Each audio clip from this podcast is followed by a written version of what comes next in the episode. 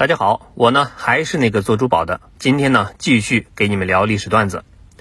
张一山版的《鹿鼎记》呢已经播完了，除了一顶绿色的瓜皮帽和疑似巩汉林上身的演技，真的是没有太多其他印象。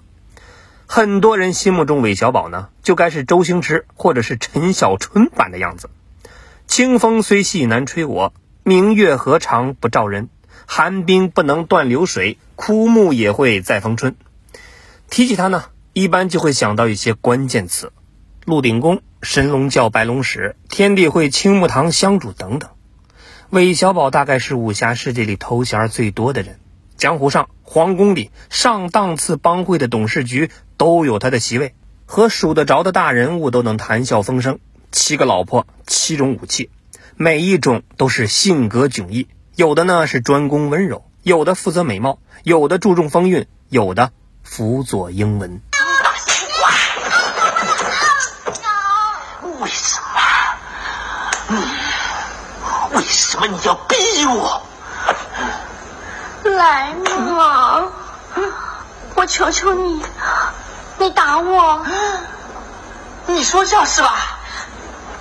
是啊，拜托你，你用你最厉害的那一招打我啊！我从头到底只有一招而已。那你就那一招，来，求求你打我！哎，那怎么好意思啊？快点，快点，打我！好，怕了你了。公主，请接招。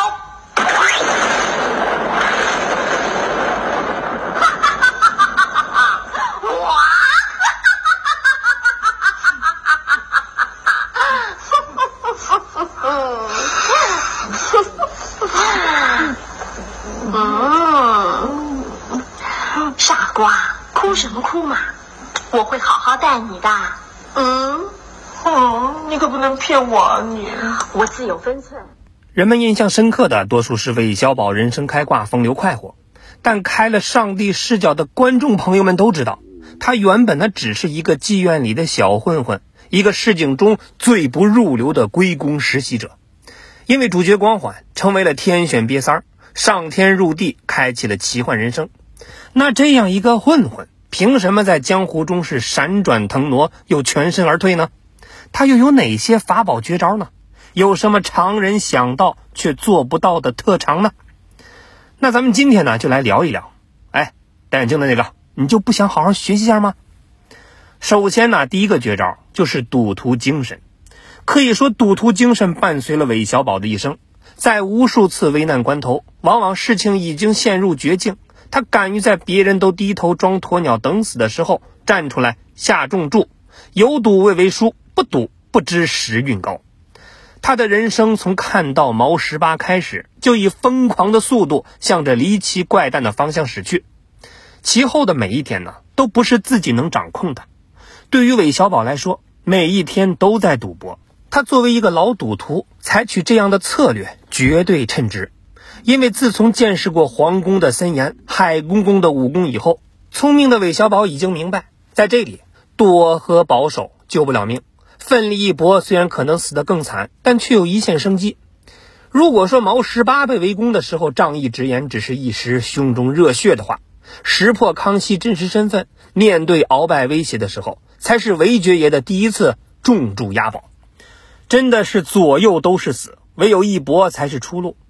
书里的韦小宝一旦周围聚集起一堆的兄弟，第一时间想到的就是带领大家开赌。赌博是他的消遣爱好，赌博精神呢也是他的人生座右铭。他很迷恋那种一把压下去通吃的感觉。而之所以敢这么干，就是因为无论皇宫的权力、财富，还是江湖上的地位，这些呢都是曾经离他太遥远的东西。面对这些人人皆渴求的好东西，他其实没有那么在乎。有了固然好。没有呢，反正本来也没有，何不一把压下去？说不定呢就能通吃四方。而他的第二个绝招就是底线非常低，几乎可以忽略不计。韦小宝出生在扬州丽春院，父亲是谁呢？一直是个问题。由于他母亲职业的特殊性，一直呢都是个谜。世界上关于自尊心的讨论进行过很多次，每个人关于尊严都有一套自己的哲学。事儿分大小，底线有高低，而韦小宝的底线似乎低到可以忽略不计。市井中最常见的粗话辱骂，在他看来是没有任何杀伤力，因为这完全是母亲韦春花的日常而已。我娘，扬州丽春院的韦春花，啊，你怎么知道我娘叫什么？哦，你好坏呀！原来你是我娘的熟客啊！啊，难道你就是我的亲爹？不然不可能这么清楚的。哎，我明白了，原来我不是姓韦，我是姓陈的，我是陈小宝。对总舵主店，别胡闹。别人侮辱他呢，他照样生气，但似乎他的生气和常规大侠不同。士可杀不可辱，是一般大侠的座右铭。极端一点，比如说《天龙八部》里的大理楚万里。因为自己受辱又不能反抗，索性呢直接自杀明志。而韦小宝的生气往往是气得破口大骂：“杀师兄的眼睛啊！我看他要杀你吗？你知道吗？拿石灰粉撒别人的眼睛是下流的作为。如果我毛十八被人知道用石灰粉撒别人的眼睛，我还能在江湖立足吗？好，你要命的不要命啊！我走，就当我交错朋友。哼。”慢着！你不喜欢归不喜欢，我死都不会走的，因为你答应我会陪我上京救双儿。我是妈说过的话，什么时候不算数了？我答应你去救人，自然会自行前去。是你自己说的啊？那还是免了，我还是跟着你上京，不然怎么知道你有没有去啊？带你上京也可以，你不许再拿石灰粉撒别人的眼睛，不然怎么办？我又不会武功，能让人打啊？你说，你说是胖子？不会武功可以学嘛？只要你肯磕头拜我为师呢，我收你为徒。不行，我们是平辈兄弟嘛？如果我拜你为师，你一会儿叫我给你捶背，一会儿叫我给你倒夜壶，这么吃亏的事情，我温小宝不会做的。好，以后别来求我。求为什么不求啊？我求神拜佛，希望你快点帮我把双儿救出来。走了，走了，上路了。走快一点，走快点差不多。又来又怕，用石灰粉了。虽然是脏话频出，但又转瞬即逝，转头呢又是笑脸。气愤是确实气愤，但仅是一时疯狂宣泄，不影响他后续做事的判断，也不会因为什么问题就结下不共戴天之仇，暗暗记在心里。最后呢，憋出内伤。底线低就造就他的宽容度高，而宽容度高的用处实在是太妙了。江湖上的败类太多，要是一个个都去置气，一家家的去寻仇，很快不是被打死也得累死。这种自杀式的袭击，在小宝眼里简直是不可理喻。在妓院里偷吃东西是为了求生，在皇宫里纵横捭阖也是为了求生。为了活下去，什么都可以做。武林中引以为耻的扔石灰粉、下毒、偷袭等等，他做的是乐此不疲，并不会为此背上任何的道德包袱。师傅陈近南是一生为道德所累，最后呢被自己毕生效忠的正室所杀，而韦爵爷就没有这样的烦恼，打得过就打，打不过就跑，不能跑还能跪地求饶，拼运气押宝，解锁了道德限制，他的武器库是异常的丰富。再说他的第三个绝招，能屈能伸，遇到危难的时候呢，人们走投无路就会说能屈能伸大丈夫。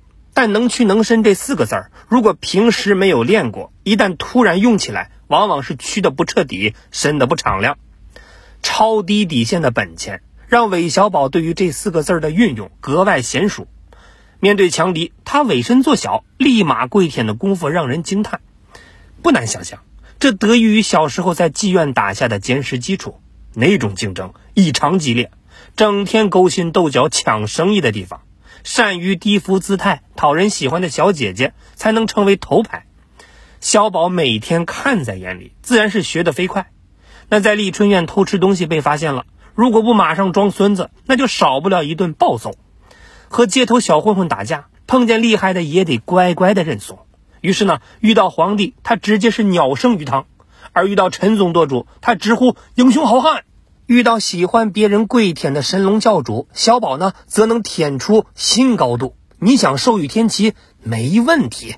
土呃，哎，这个字啊，对对对，吐故纳新，先福永享，连同夫人，授予天齐，文武人圣，这么说的。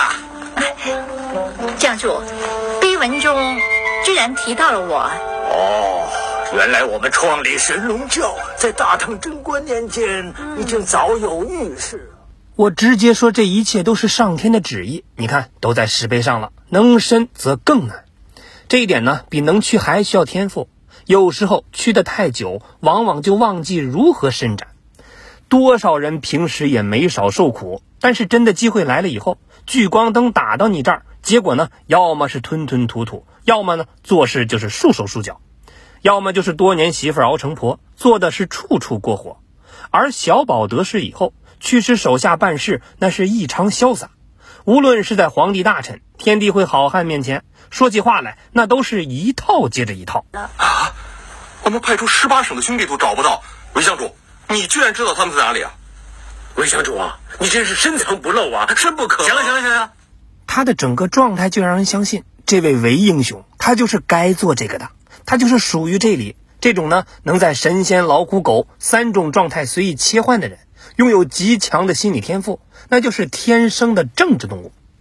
好了，那下期节目呢，咱们聊聊他的第四个绝招——嘴甜心狠。